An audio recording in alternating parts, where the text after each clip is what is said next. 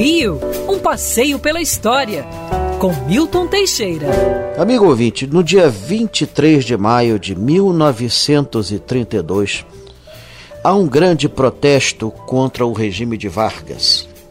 Getúlio Vargas era considerado um ditador, é, governava sem Constituição, que ele aboliu em 1930 e não dava nenhum, nenhuma trela para São Paulo, que era administrada por um ex-sargento do Exército.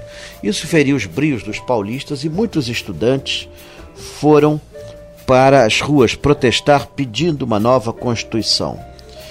A polícia reagiu e foram mortos quatro jovens: Martins, Miragaia, Drauzio e Camargo. Esse, as, os, as iniciais de seus nomes, MMDC, viram a sigla do movimento constitucionalista, cuja rebelião contra o Rio de Janeiro estourará dia 9 de julho de 1932. Por três meses, São Paulo exigiu a constitucionalização do Brasil e conseguiu. Getúlio Vargas convocou a Constituição que foi finalmente aprovada em 1934. E Getúlio Vargas aprendeu que sem São Paulo não se governa o Brasil. Agora é muito interessante a parte, o sacrifício dos quatro estudantes, é como se São Paulo se preparou para essa guerra.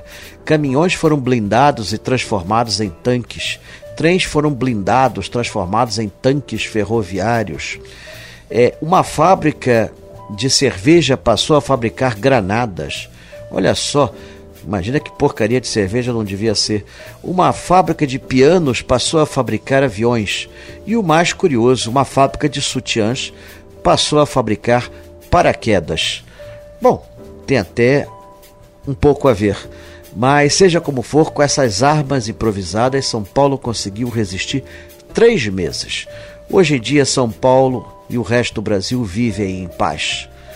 Os dois estados, São Paulo e Rio de Janeiro, são praticamente irmãos, são interdependentes e São Paulo hoje é uma das mais importantes cidades do planeta, a sexta maior aglomeração do planeta, com 18 milhões de habitantes na Grande São Paulo. Capitã das indústrias, dos investimentos, São Paulo se sobressai também no turismo, atraindo milhares de pessoas.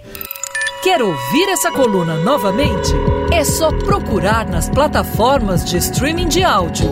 Conheça mais dos podcasts da Band News FM Rio.